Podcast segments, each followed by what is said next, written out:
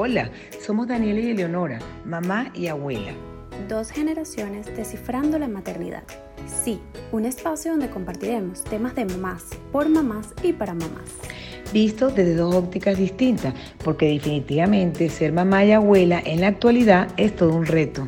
Bienvenidas a un nuevo episodio de Aprendiz de Mamá al Cuadrado. Bienvenidos a un nuevo programa. El tema que vamos a tratar hoy son los miedos. Entonces nos preguntamos, ¿son normales los miedos en los niños? ¿Cómo podemos manejarlos? Lo cierto es que a medida que los niños crecen y comienzan a hacerse más conscientes de su entorno e independientes, también comienzan a aparecer los tan conocidos miedos, que como adultos todos padecemos.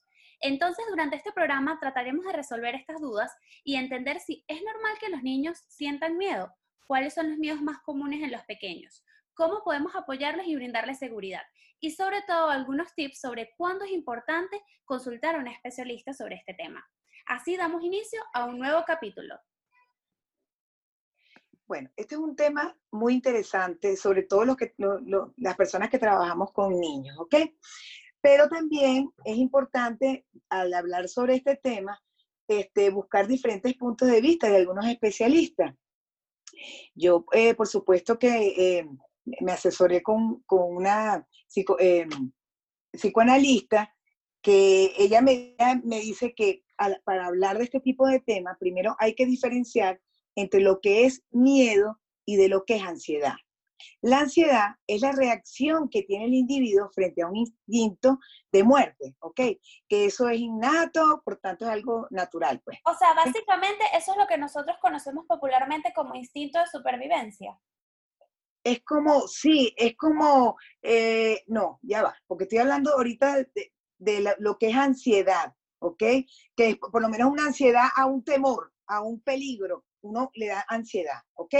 Pero quiero explicarte lo que es miedo, ¿ok?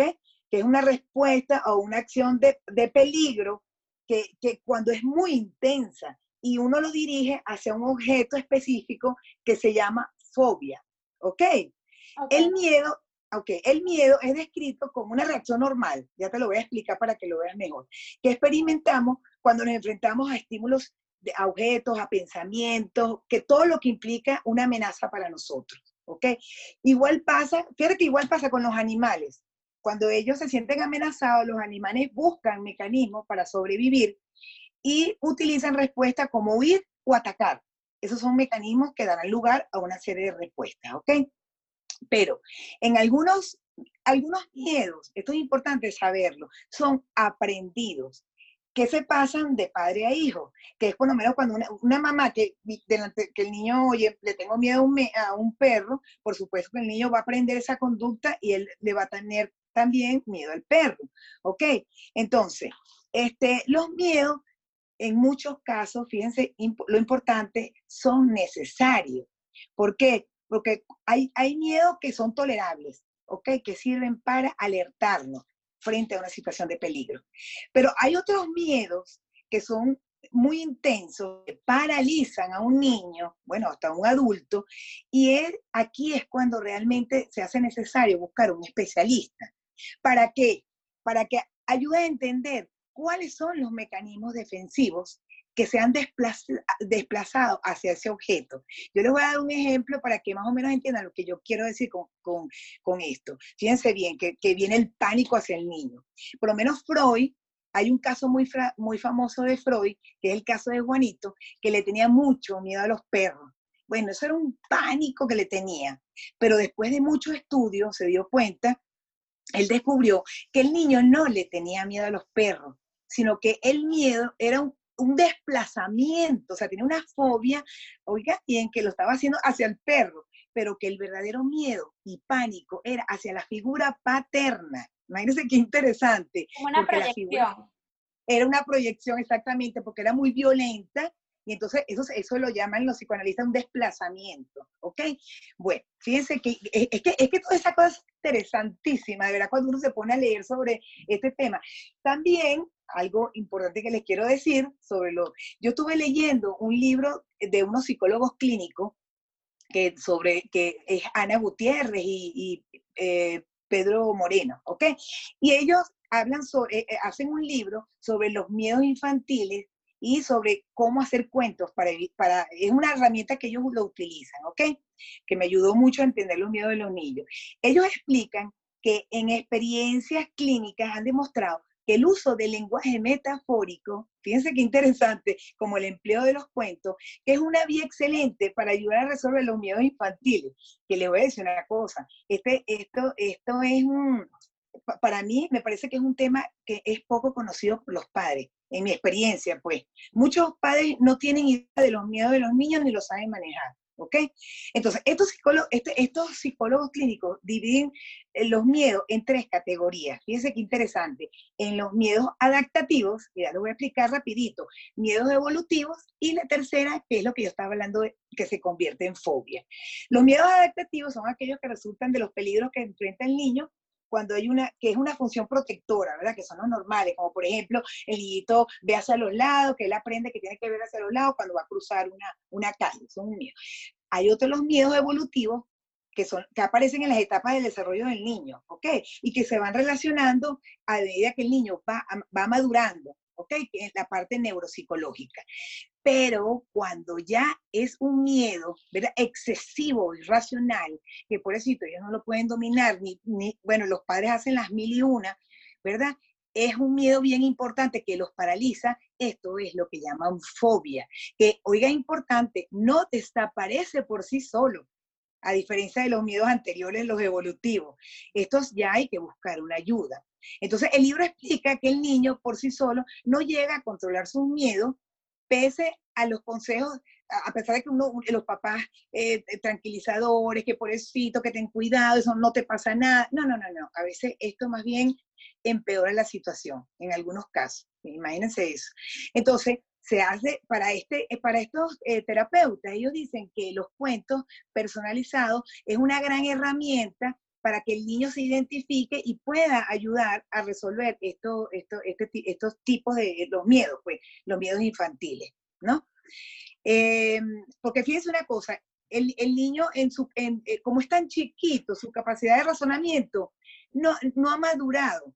Entonces, eh, se hace presente totalmente lo que es la fantasía y la sugestión del niño. Entonces, no sabe manejar las emociones.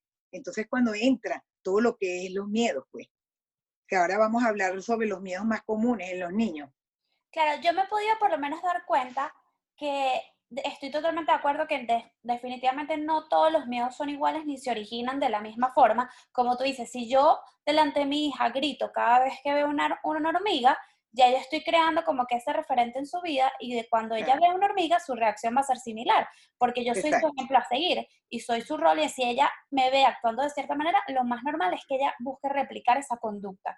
Estoy totalmente de acuerdo. Y también me ha pasado ahora que mi hija ya está más cerca de los tres años y que comienza como que a desarrollar más la imaginación y como que comienza como que ese juego de roles, ella juega a la casita, juega a, se imagina cosas, que ahora es un dinosaurio y la persigue, me he dado cuenta que son muy importantes las imágenes y las cosas a las que ella esté en contacto y que ella vea.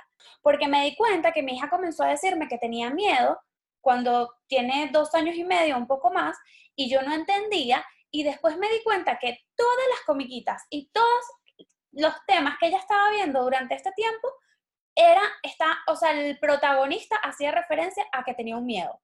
Entonces me di cuenta que a lo mejor ella ni siquiera estaba, ni entendía el concepto de miedo, ni qué es lo que ella siente, ni realmente sentía un miedo, pero como es lo que ella veía, lo replicaba y lo proyectaba y claro, yo me estaba preocupando y de alguna manera inconsciente le estaba fomentando porque cada vez que ella me decía, tengo miedo, lo que yo hacía era, pero qué, mi amor? ¿Pero qué es lo que necesitas? ¿Qué es lo que te pasa? ¿Cómo te puedo ayudar? ¿Qué es lo que sientes?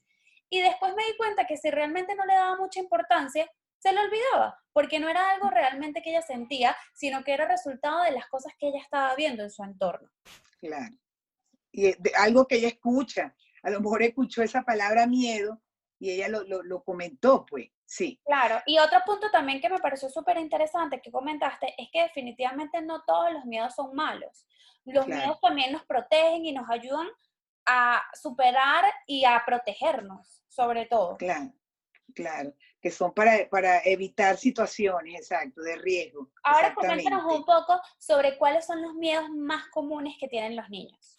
Sí, fíjate, si algunas eh, autores dicen que los bebés no comienzan a, sentir miedo antes de los seis meses, ¿ok?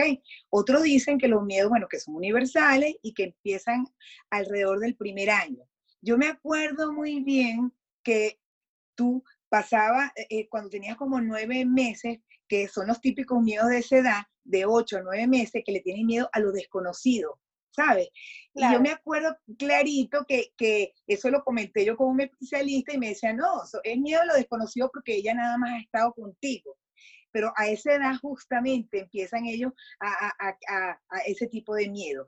claro, también es ser un poquito más empático y entender que para un bebé todo es nuevo, todo es grande, todo es ruidoso, todo es distinto. Y entonces es normal que ellos tengan una reacción ante lo desconocido, sobre todo que cuando son pequeños normalmente no están rodeados de tanta gente, sino que están rodeados como de su círculo cero, del entorno más pequeño, porque los padres siempre quieren protegerlos. Entonces creo que es normal esa actitud.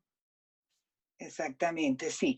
Luego, este, bueno, van creciendo y los, miedos van apareciendo. De dos a dos y medio se presenta el miedo a la separación de los padres, miedo hacia lo desconocido todavía, que van desapareciendo progresivamente y que podrían mantenerse hasta los adolescentes. Fíjate, esos niños tímidos que le tienen fobia social, que les cuesta compartir en reuniones, si no se trata, siguen, ¿ok?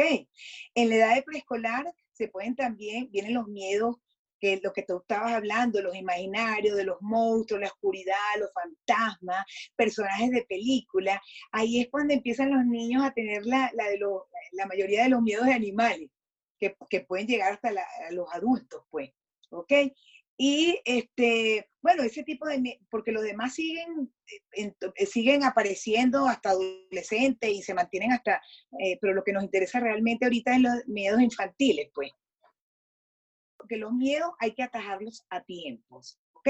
Que cuando hay miedos que de verdad que paralizan, como dije yo anteriormente, y que la familia se vuelve un caos y el niño sufre, ahí es cuando hay que tener una alerta, ¿no? realmente. Claro, entonces en tus recomendaciones, ¿cuáles dirías tú que son las primeras acciones o cómo debe actuar un padre en el momento que ve que su hijo siente miedo?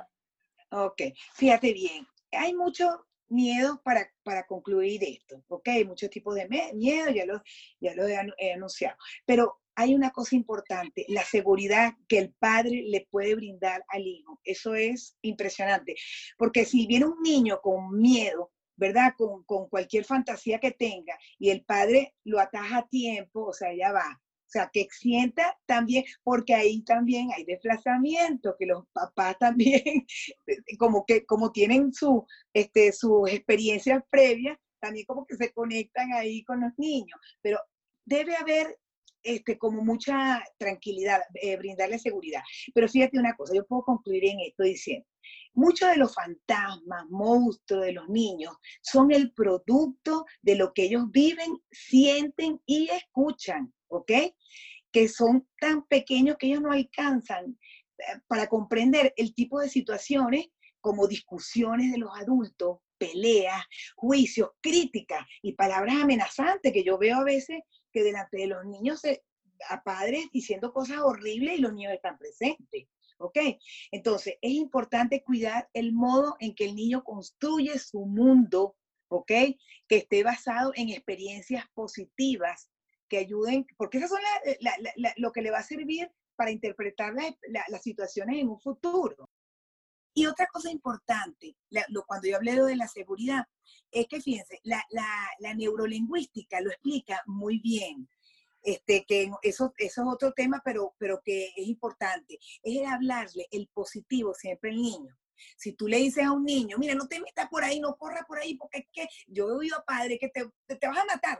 Imagínate eso, yo lo he oído, te va, te va a romper. No, qué diferente es, métete por ahí, pero ten cuidado de tus precauciones, ¿sabes? Es como cambiar de, de su forma positiva el mensaje hacia el niño siempre. Y, hay algo que, es importante que, también muchos papás comentan sobre los miedos nocturnos, que ellos aparecen desde los 2 a los 5 años y que, y que eso también, bueno, nosotros hablamos del tema pasado sobre el colecho, que se, que se identifican a través de niños que han presenciado a los padres en escena primaria, pues. Pero eso engloba lo que yo dije ahorita realmente cómo manejar esos miedos y buscar un especialista, pues, en caso de, de, algo de que Definitivamente yo creo que el hecho de, también de establecer rutinas con tus hijos les brinda seguridad y mientras tú puedas hacer lo que puedas hacer en tu rutina diaria para brindarle mayor seguridad a tus hijos, eso se va a ver reflejado también en menos inseguridades y menos miedos. Eh, como dices, totalmente todos los miedos son originados de manera distinta, no todos son iguales y es importante saber la reacción de nuestros hijos y cuál es realmente el origen del que está, este, está generando ese miedo en tu hijo. Como tú dices, no todos son realmente tan tácitos de que, ay, le tengo miedo al perro y es el, el perro realmente el generador de la reacción en tu hijo, sino que normalmente o muchos de los casos tienen un trasfondo. Definitivamente no todos los miedos son malos y muchos o la mayoría de ellos se van superando porque van vinculados o relacionados con diferentes etapas de cada uno de, las, de los niños y de su desarrollo. Este, como tú dices, nosotros como padres somos un gran ejemplo y siempre tenemos que estar cuidando todas nuestras acciones, todo lo que decimos y todo lo que está en el entorno de nuestro hijo para poder evitar o poder controlar esos miedos. Hay miedos que tampoco, que no son, que no los puedes controlar o no los puedes evitar, pero que bueno, que a medida que tú les brindes seguridad y compañía y les expliques a tus hijos, vas a poder, van a poder superarlo de una manera más sencilla. Y también creo que es súper importante el tema que comentaba sobre cuándo contactar a un especialista y cuándo realmente, porque hay veces que simplemente nosotros necesitamos la ayuda y la asesoría de personas que tengan mayor conocimiento y herramientas para poder tratar y poder atacar diferentes reacciones en nuestros hijos. Eh, bueno, yo creo que con eso damos como que una visión bastante global y general este, de todo lo que implican los miedos, las reacciones y cómo podemos brindarle mayor ayuda a nuestros hijos y apoyo. Y así llegamos al final de este episodio de Aprendiz de Mamá al Cuadrado. Muchas gracias por escucharnos y si te gustó, compártelo. No te olvides de seguirnos en Instagram en Apprentice Life 101 y visitar nuestro blog apprenticelife101.com. Somos Daniela y Eleonora, mamá y abuela, dos generaciones descifrando la maternidad.